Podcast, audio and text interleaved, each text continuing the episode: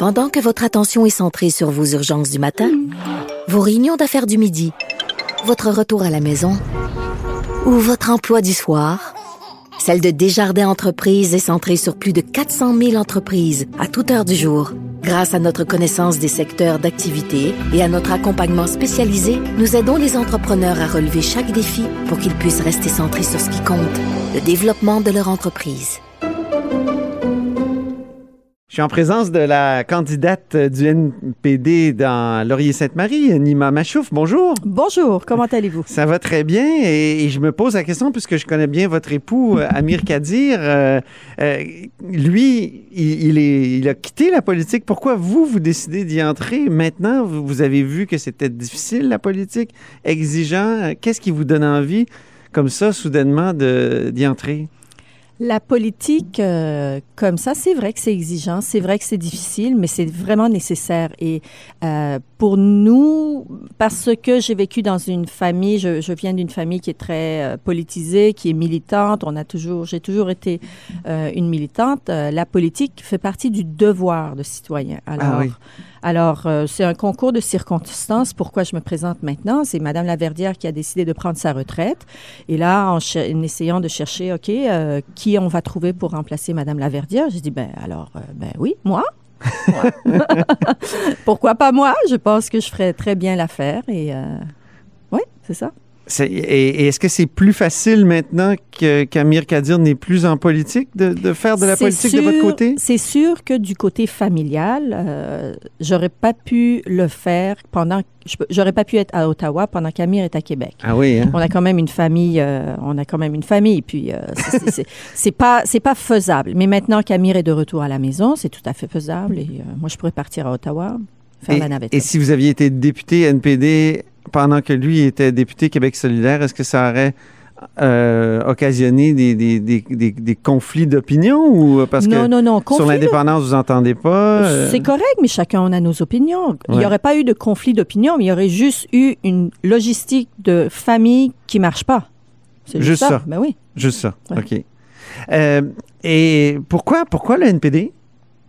Parce que c'est le seul parti qui me représente, parce que je pense que c'est euh, le parti qui est le plus progressiste, qui a qui a la qui est attaché à aucune euh, à pas de méga riches, euh, pas attaché à des grandes entreprises, n'a de n'a de compte à rendre à personne et prend la part du peuple. Moi, j'ai toujours été quelqu'un de gauche.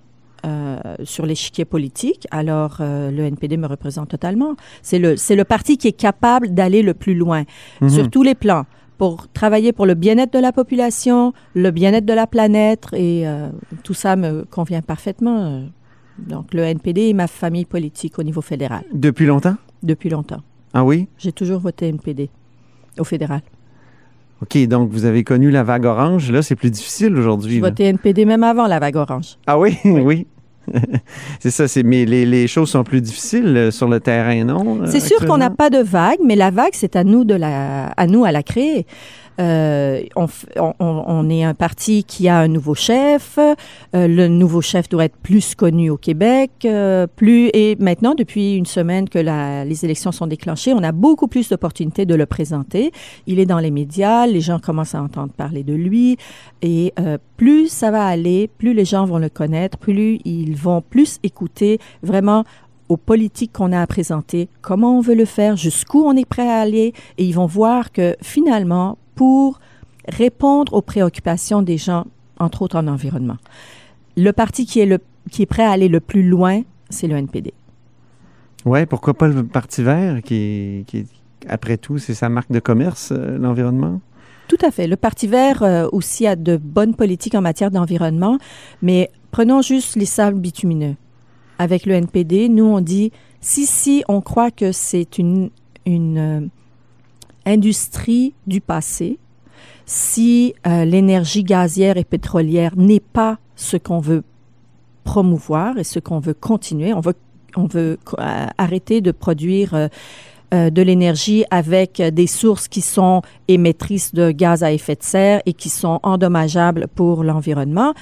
À partir du moment où on, a, on, sait que c'est pas là où on veut aller, il faut qu'on change de cap, mais il faut qu'on ait le courage de dire, OK, là, on arrête d'aller dans cette direction, on change de direction, on change notre façon de produire de l'énergie, on change notre façon de euh, d'utiliser l'énergie et on arrête de gaspiller l'énergie. Mhm. Alors, le Parti vert est pas prêt d'aller aussi loin. Nous, on dit, si un gouvernement néo-démocrate est au pouvoir, il y aura zéro argent public qui ira dans l'achat de pipelines ou qui ira pour soutenir l'industrie des sables bitumineux. Les Verts, ils disent, étant donné qu'on est encore euh, pris avec le pétrole, et c'est l'énergie qu'on utilise maintenant, euh, ils préfèrent favoriser le pétrole local au pétrole qui vient de l'étranger. Mais c'est parce que notre pétrole local, c'est quand même le pire des pétroles qui est Mhm. produit. Pour le sortir de la terre, il est Au moins, il, au moins, il voyage pas trop.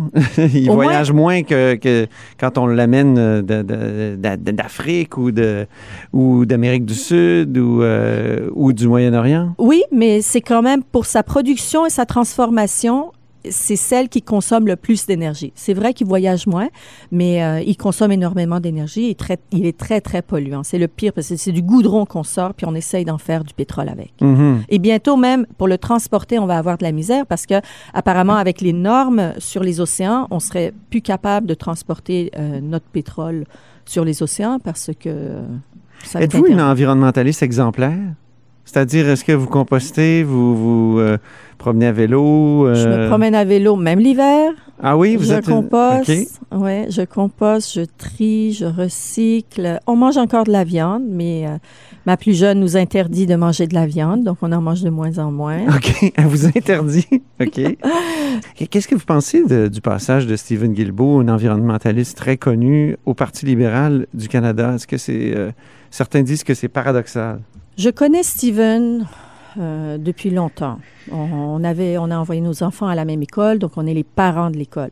Et je trouve ça très dommage qu'il qu'il ait décidé qu'il ait, qu'il ait décidé d'aller euh, vers le Parti libéral, un parti qui euh, je l'ai écouté, Steven, euh, di- dire pourquoi il a fait ce choix-là en disant que le Parti libéral a fait beaucoup. Oui, le Parti libéral a fait des pas, mais si on les compare aux conservateurs. Mais est-ce que Stephen Guilbeault, qui s'est accroché à la tour du CN pour conscientiser, la population en matière d'environnement, il devrait se contenter de ce que les libéraux sont prêts à offrir en matière d'environnement? Les libéraux, ils font des belles paroles. Les libéraux, euh, ils imposent une taxe de carbone. Ils ont imposé une taxe de carbone, mais paradoxalement, ils vont donner des exemptions à ceux qui produisent de beaucoup, beaucoup, qui font le plus de pollution. Les industries les plus polluantes ont des exemptions euh, de carbone. Il impose des lois, mais il ne les exécute pas. Euh, il, achète des pipelines. 15 milliards de dollars de mon argent, de votre argent, dans les pipelines. Stephen Guilbeault, comment il dit avec ça? Il dit qu'il est contre. Il est contre les pipelines, mais il endosse quand même le programme d'un parti qui achète les pipelines et il dit qu'il ne va pas s'y opposer. Alors, ça sert à quoi d'aller chez les libéraux, de, se présenter pour les libéraux pour un environnementaliste? Ça sert à quoi d'aller dans un parti où il ne va pas faire son, son vrai devoir d'environnementaliste, qui est de s'opposer, par exemple, à l'expansion de l'industrie du pétrole Mhm. avec l'argent public. Euh, le choix qu'il a fait, à mon avis, c'est la, c'est la population qui va décider est-ce qu'ils euh, est-ce qu'ils vont le pardonner pour ce choix? Je ne sais pas. On verra le 21 octobre.